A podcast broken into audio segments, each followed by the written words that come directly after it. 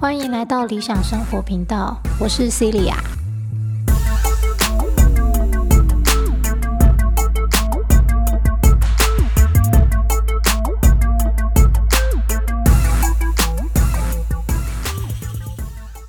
好，我们来到少有人走的路读书会第四集。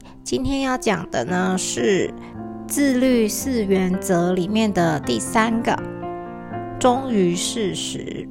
我觉得这一点蛮重要的，好，因为很多时候我们呃自省，待会作者也会提到的哈，自省的过程啊，如果没有办法忠于事实的话，那就叫做自欺欺人嘛，好，我们就没有办法真正做出适合自己的改变，好，或者是调整。那另一个重要的部分，当然就是在沟通上面，好，很多时候我们都用情绪在沟通，好，不是用情感。然后很多时候，我们的沟通呢，也只是用个人的意见，而不是用事实。所以我个人觉得，忠于事实这一点啊，好，不只是在这个心智成熟这部分很重要，好，其实我觉得在人际沟通协调这方面也是非常非常重要的。好，那么就来看看作者在这个重点里面说了些什么。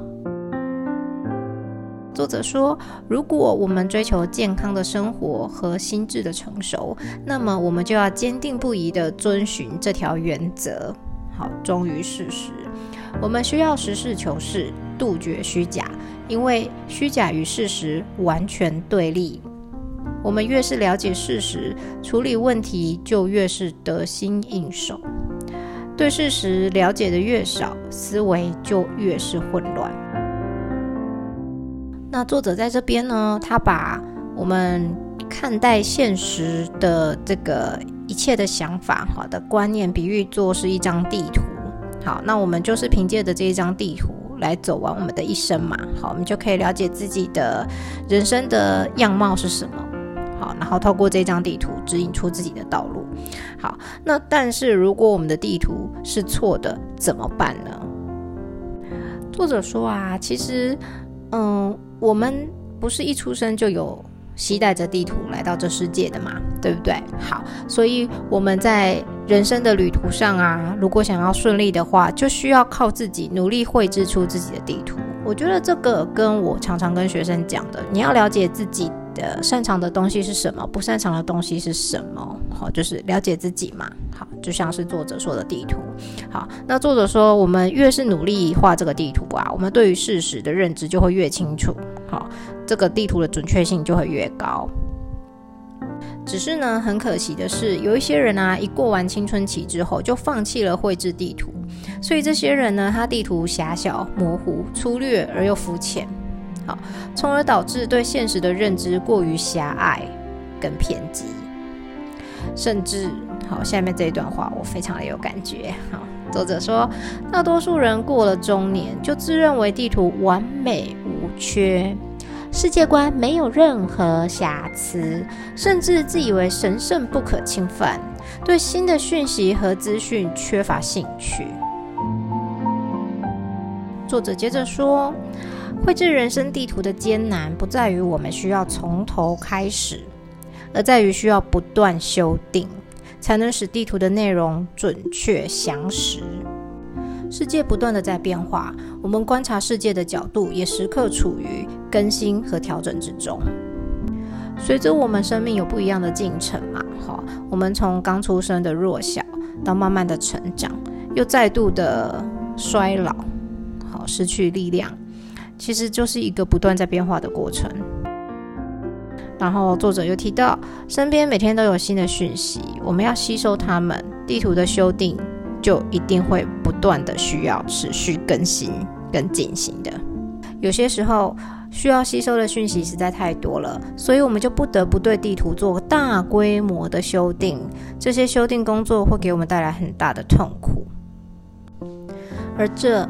并成为了许多心理疾病的根源。作者继续说：“人生苦短，而我们只想一帆风顺。在我们成长的过程中，付出了不懈的努力，才绘制成了一幅关于人生观和世界观的地图。尤其是人到了老年之后啊，肯定是会认为哇，我做了这么多了，对不对？我不断的修正，修到了这个时候了，肯定是各方面都完美无缺了。可是也不会因为你到了一定的年纪，就不会再有新的讯息、新的科技嘛。好，所以呢，一旦新的讯息与过去的观念发生冲突，需要对地图做大幅的修正的时候，我们就会感觉到恐惧，宁可对新的讯息视而不见。好，我们的态度呢也变得相当的奇特，不仅抗拒新的讯息，甚至。指责新的讯息是混淆是非，说他们是异端邪说，哇，超有感觉。我们想控制周围的一切，使之完全符合我们的地图。我们花费大量时间跟精力去捍卫城府的观念，其消耗的时间和精力远比修订地图本身多得多。这是多么可悲的事情啊！天哪，超级有感觉耶！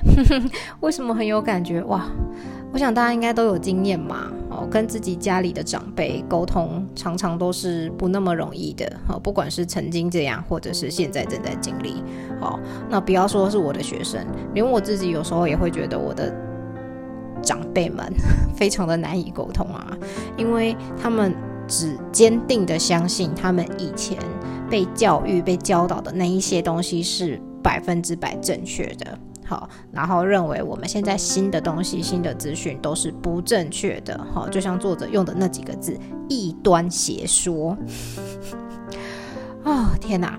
好，那但是一样嘛，因为我自己个人的立场是我不会想要去改变别人的啦。当然，哪一天他们愿意看这些书，愿意来听我的 podcast，好，那也许有机会他们会自己转念，好。可是我做这些的目的，并不是为了要。改变谁？好，只是想要分享一些不一样的看法、不一样的观点，好，给大家，也许可以思考看看。因为很多时候只是不知道有其他的想法，不知道有其他的切入点，所以才会把自己卡死在那里。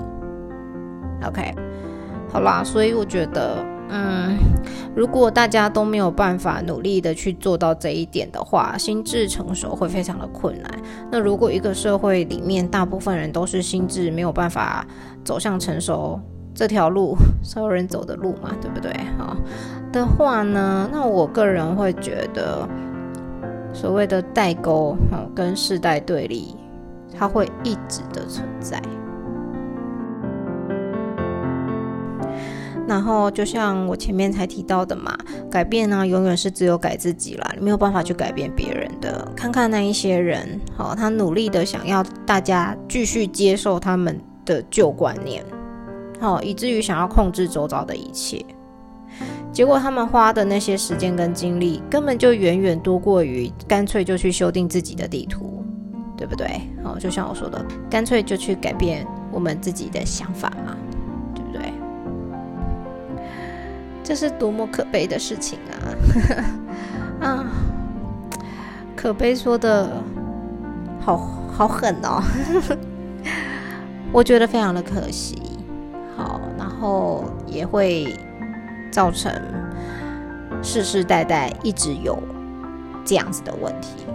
好，这也是为什么我真的这么这么喜欢跟这么这么推荐这本书的原因。好我真的。真心希望它可以赶快有繁体中文的版本出现，好，然后记得要有电子书哦，好，我喜欢电子书。好，接下来就到了下一个重点，带着过时的地图会有什么样的事情发生呢？好，作者说，抱着残缺的人生地图不放，与现实世界处处脱节，这是不少人的通病，也是造成诸多心理疾病的根源。心理学家把这种情形称为移情。毫不夸张的说，有多少心理学家，就有多少种关于移情的定义。作者在这里举的一个例子啊，就是他有一个病人，好，然后因为缺乏信任感，所以呢，呃，怀疑自己的太太外遇啊，然后怀疑自己的那个呃同事不诚实啊，好，或者是呃。啊，觉得自己的上司或是主管都是骗子啊，等等的哈，然后就一天到晚的在换工作，然后甚至连他的太太也受不了他。那太太的要求就是，除非你去看心理医生，不然的话，我就是要跟你离婚，我要把孩子带走。啊，因为这个人他认为孩子是非常非常重要的，好，所以他才不得不来看到这个 Scott 这个作者，好，心理医师。那在这个看诊的过程当中，作者就发现说，哦，原来是因为他小时候的童年阴影，哈，因为父母每次答应他任何的事情，最后都会用工作太忙，好，或是其他的理由，就把他的事情忘得一干二净。好，所以这个人他就带了一个地图，这个地图是说父母都是不可信任的人。好，那因为对孩子来说，父母就是一个比较上位者嘛，对不对？好，比较有权威跟掌握资源的人，好，所以也就导致他将来碰到任何只要是有权威的人士，好，警察呀、上司啊、老师啊等等的，他都会认为说他们是骗子。好，那为什么孩子对他来说这么样的重要？就是因为孩子是一个对他而言是一个下位者嘛，对吧？是他可以掌控的对象，所以他认为孩子是最重要的。但是其他人都是不可信任的，甚至看诊到后来，他也一改再改这个约定的时间，好，找各种理由不继续来看的原因是他最后连这个心理医师他也觉得是个骗子。尽管作者用尽了各种方法提醒他，他并不是，他只是想要协助他。哦，可是因为这个人内心根深蒂固的这个旧地图，就是认为说你们这些人都是骗子。好，移情现象就发生了嘛。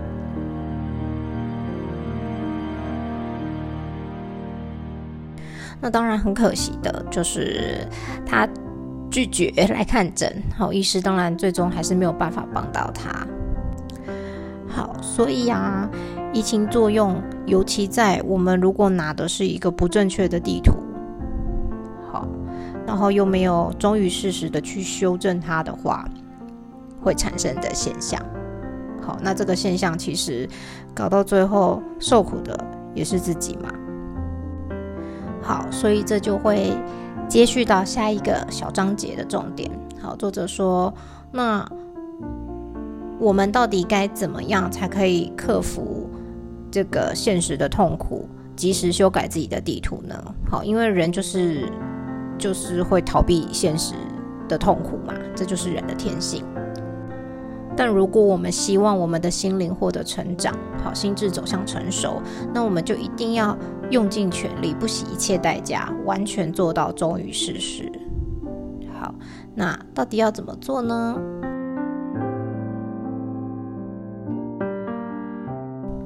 就来到我们下一个重点：迎接挑战。如果我们想要过一个完全忠于事实的生活，到底意味着什么？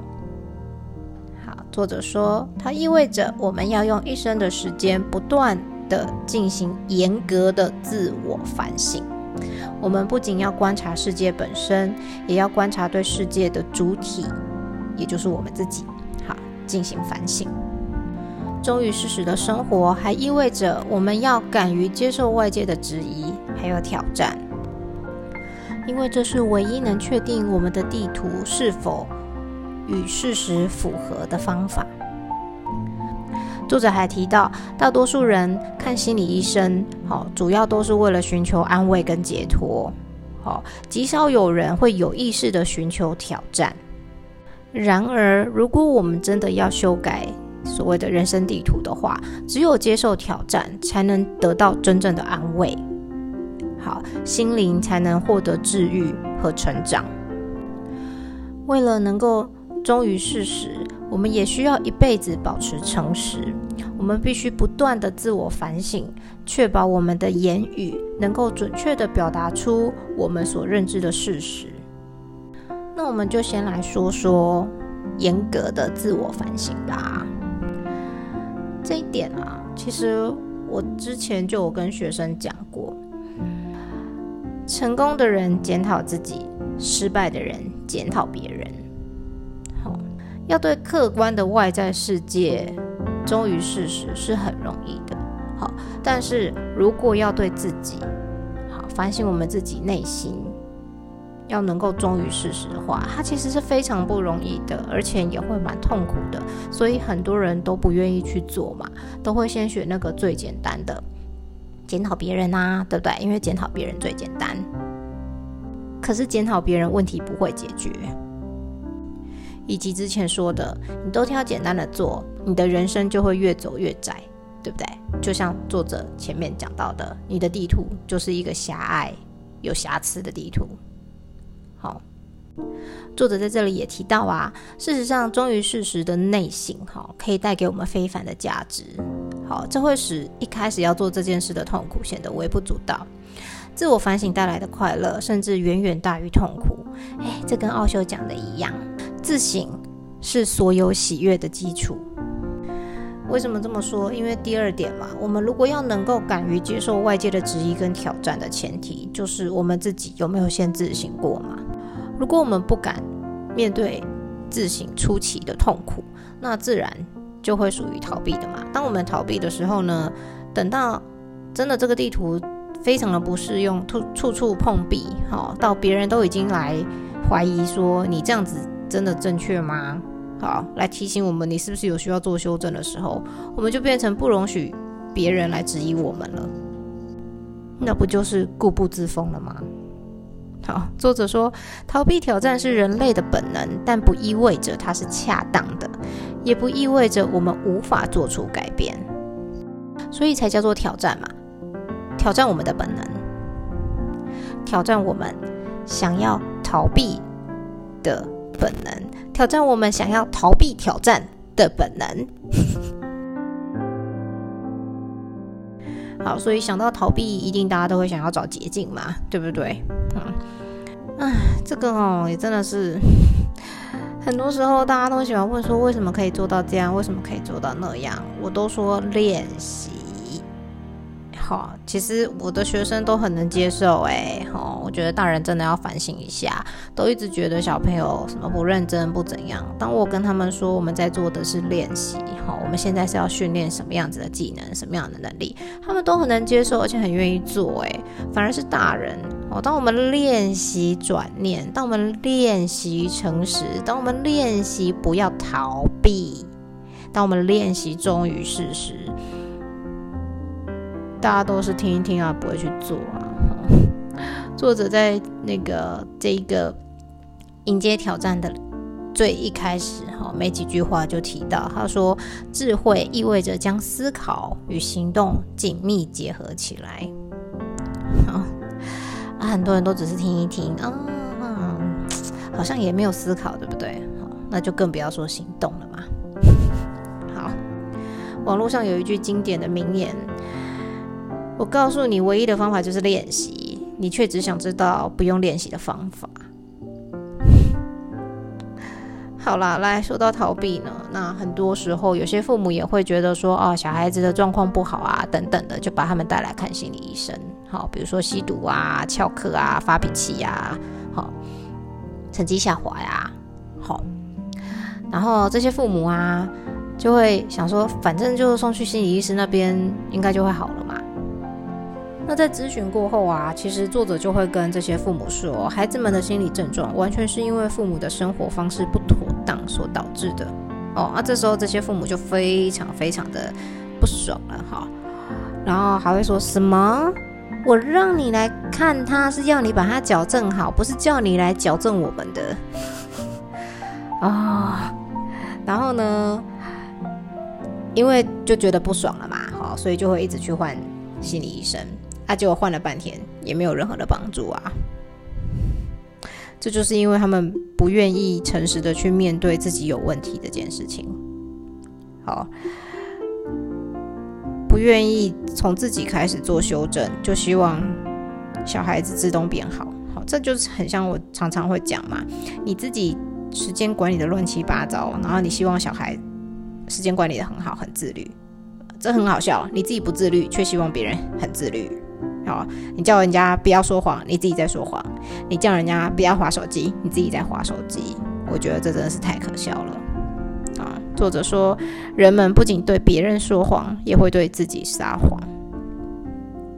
所以，如果你要做心理治疗，那么作者告诉你了，所谓的心理治疗，其实就是鼓励说真话的游戏。作为心理医生，只有了解自己和他人，才能根据自己的经验为别人提供有效的指导。我个人认为，不是只有心理医生才做这件事啊。如果这个社会人人都可以成为一个心智成熟的心理医生，那这就是一个没有疾病的社会了吗？OK。好，来到下一个重点，隐瞒真相。作者在这边讲到了所谓白色谎言，还有黑色谎言。黑色谎言呢，就是彻头彻尾的说谎，好，叙述的情况跟现实完全不符。那白色谎言呢，就是本身呢可以反映某一些事实，却有意的隐瞒了大部分的真相。由于白色谎言不容易察觉，所以呢，它的危害性可能远远超过黑色谎言。就像父母常常为了保护孩子，好，所以常常呃剥夺小孩子知道的权利，好，所以他们无法去了解到关于金钱啊、疾病啊。毒品啊、性啊、婚姻啊等等的各方面的真实情况，好，父母会认为这是为了小孩好所做的保护，好，他们认为这是白色的谎言。但是，就像作者之前有说过，以及我也常常讲的嘛，孩子真的不是瞎子聋子，孩子的感受啊，可能远远比大人都来得更真切。好，所以。你虽然嘴巴没说，可是孩子所接触到的就是一个不诚实的角色榜样。好，这个不诚实是来自于你的懦弱、你的怯弱。好，所以你去掩饰、去隐瞒这些真相，不让小孩知道。好，作者在这里稍微定义了一下哈，那我当然不是非常的认同，不过读书会嘛，就把作者主要讲的内容讲出来。好，他说。怎么样做才可以不违背忠于事实的自律精神呢？好，我们需要采取下面的原则：第一个，永远不要说假话，避免黑色谎言；第二个，牢牢记住，除非是迫不得已或者出于重大道德因素的考虑，否则不说出全部真相就等于是说谎；第三，不可因个人自私自利的欲望，例如满足权力欲、刻意讨上司的欢心。逃避修订心灵地图的挑战等，而将部分的真相隐瞒下来。第四，只有在对对方的确确实有好处的情况之下，才能有选择的隐瞒部分真相。第五，尽可能的忠于事实，评估对方的需要。这是一件极为复杂的工作，只有以真爱为出发点，才能做出恰当的评判和选择。第六，评估的要领在于对方能否借助我们提供的事实获得心灵成长。最后一点需要铭记在心的是，我们通常会低估而不是高估别人运用事实使心灵获得成长的能力。首先，我不知道在台湾，呃，心理学是不是也用白色谎言跟黑色谎言来。好，但我想我们比较熟悉的应该是善意的谎言，好，但没有什么叫恶意的谎言。哈哈好，那我个人觉得作者想表达的意思跟我平常和学生说的内容是差不多啦。哈，我个人觉得没有什么叫做善意的谎言。好，嗯，因为一旦对方发现那是谎言，他就造成了伤害。所以我个人觉得没有什么叫善意的谎言、恶意的谎言，好，白色谎言、黑色谎言，这个没什么好说的。好，虽然说伤害就已经造成，但我也并不是说就是知道别人说谎，哦，就一定会自己受到伤害。好，这个我个人认为是两回事。好，因为隐瞒真相的人才是自己有问题的人。好，那我们并不需要因为他的隐瞒真相，那我们就要自己觉得受到伤害。好，这个之后有机会再另外录一集来说说看好了。那作者刚刚讲的那一堆原则，哈，总共有几点啊？大概有七点吧。好，我个人最最最认同的大概就是最后一点啦。好，人们哈真的常常会低估别人。好，能够心灵成长的能力，好，就先认定说你就是做不到，你就是不行。嗯，我觉得一样哈，先反省自己。你会认为别人不行的前提是你恐怕是先认为了自己不行。好，那前面六点也不能说是不认同啦，只是它牵扯的层面比较多。好，比如说，嗯，你如果真的想要。呃，忠于事实，告诉对方他的状况，对不对？好，那前提是你要先懂得如何好好说话，能够好好的沟通哦，这样子你忠于事实所表达出来的内容才会真正对对方有帮助。好，所以嗯，我应该这么说，就是作者。这边讲的前面六点啊，算是对后面做一些铺陈。好，比如说什么，除非不得已呀，对不对？好，才可以有部分的隐瞒呐。好，然后还要评估是不是我真的说错了，人家真的会成长啊之类的。诶，这些东西其实就是在下一个重点，好，自律四原则的下一个最后一个叫做保持平衡。好，那这个保持平衡跟之前我有说过的，呃，分寸的拿捏是智慧嘛，是一样的。其实那个平衡要自己抓出来，这个是智慧。好，没有人可以告诉你哪一个点才是刚好平衡的。好，所以我觉得它算是铺陈，然后以及说，呃，我们要以真爱为出发点。好，才可以做出恰当的评断跟选择。可是问题就来了，什么叫真爱？好，在这一本书的第二部分，作者会提到，到那个时候我会一边把作者所描述的内容给念出来，然后再加上一点我个人的想法。好，所以就等到第二部分我们再来说吧。好，这就是今天自律四原则第三项忠于事实的分享。希望对想要读这本书、想要了解这本书的人有帮助喽。下期见，拜拜。